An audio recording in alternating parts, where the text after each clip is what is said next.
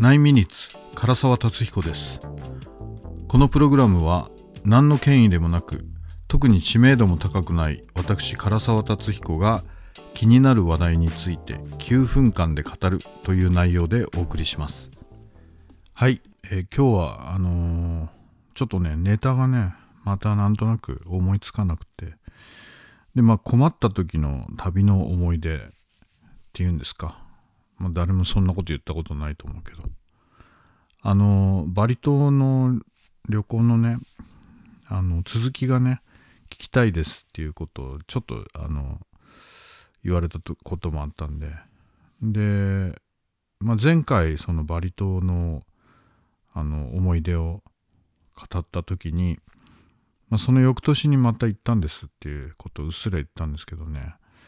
だからその翌年のことにしようかなと思ったんですがなんか最初の年の補足説明えー、旅の思い出に補足説明かよみたいな感じですけど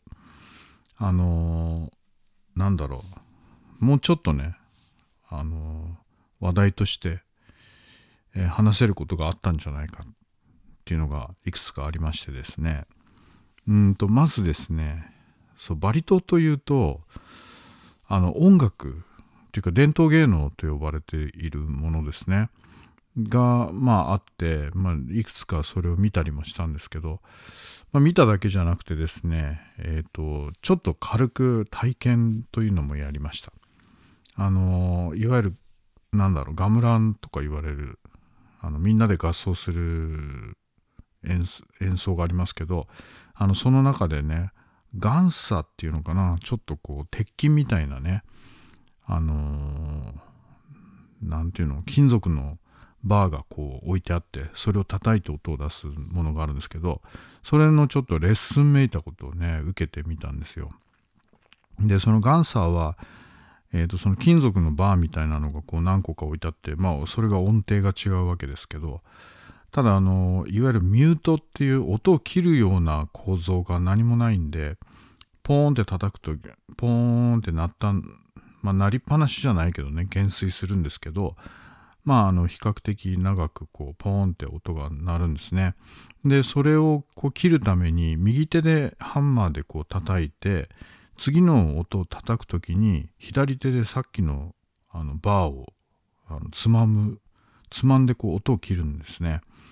それをこう叩きながらその前のバーをつまんで音を切りながらこう演奏していくっていう感じででだんだんこう慣れてくるとこう少しできるようになってくるんですけどその教えてくれている先生がですねだんだんその何て言うの？それに対応する旋律違う。それまでは同じ旋律を叩きながらこう教えてくれるわけですけどだんだん慣れてくると違う旋律を叩いてあのちょっと合奏めいたことを2人でねあのやるんですけどね。そうだんだんねこうあの何て言うの？慌ててくるんでこうだんだんこう左手がですね、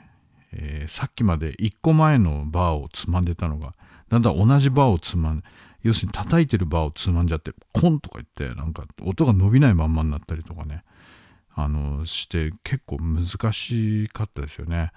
あの音程としてはそんなに何個もないんですけど10個10本ぐらいだったのかな。まあ合奏でいろんな楽器が合わせるんで、まあ、いろんな音といろんなタイミングのリズムが出てあのまあ面白い音楽になるんですけどね。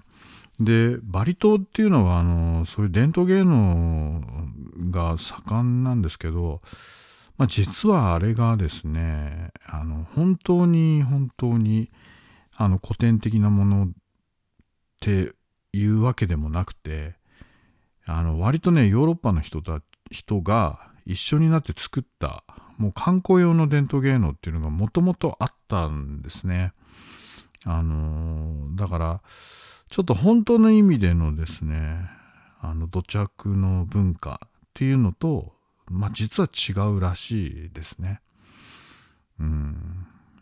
まあだからちょっとこう2回目のところでまた改めてお話しするんですけどちょっとこれはどうなんだみたいなのもありあるんです本当に。うん、であと食べ物ね食べ物。であのこの間話した中にはバビグリーンっていう豚の丸焼きの話をしたんですけどまあその他にもですね、まあ、いろんな料理があるんだけど、まあ、油をすごい使いますねやっぱりね。うん。だからちょっと油でお腹壊したりしますね。かなり油使うんで。でその中でもですね街の中で、えー、比較的レストランと言えるようなねあのまああの土地柄こうオーストラリアの観光客とか多いんですけどそうそういう人たちが行くようなお店に行くと割とこうちょっと洗練されたようなものが食べられます。で一軒なんかそそれなりにまあそんなにかしこまったお店ではないですがレストランに行ってであのメニューを見る見たらこうシーフードのねあのココナッツミルクで煮たようなものがあったんですね。でそれを頼んででそこにこう付け合わせとしてウォータースピナッチっていうのが書いてあってウォータースピナッチスピナッチだからほうれん草だろうなって思ってたら、まあ、出てきたらまあ緑色のちょっとほうれん草っぽいまあひたしっぽい感じね茹でたものが出てきたんですけど歯ごたえがなんかちょっと違うんですよねほうれん草とはもっとこうシャキシャキしてるっていうかでそれはですねなんかあの後で日本に帰ってきてからあのインターネットで調べたんだったかな。そしたらねウォータースピナッチっていうのはあの空心菜だったんですね。僕それ空心菜食べたのそれが初めてでなんかすごい美味しくって。だけど八百屋とかでも売ってないしそのまあその頃は売ってなかったんで最近なんか見かけますけどね。だからねあの種を取り寄せてね、えー、育てたことがあります。もうどうしても食べたくてもう一回。あの空心菜美味しいですよね。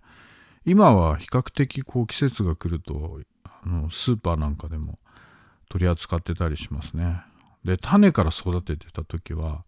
空心菜って別に毛虫とかはつかないんですけどバッタが食べますね。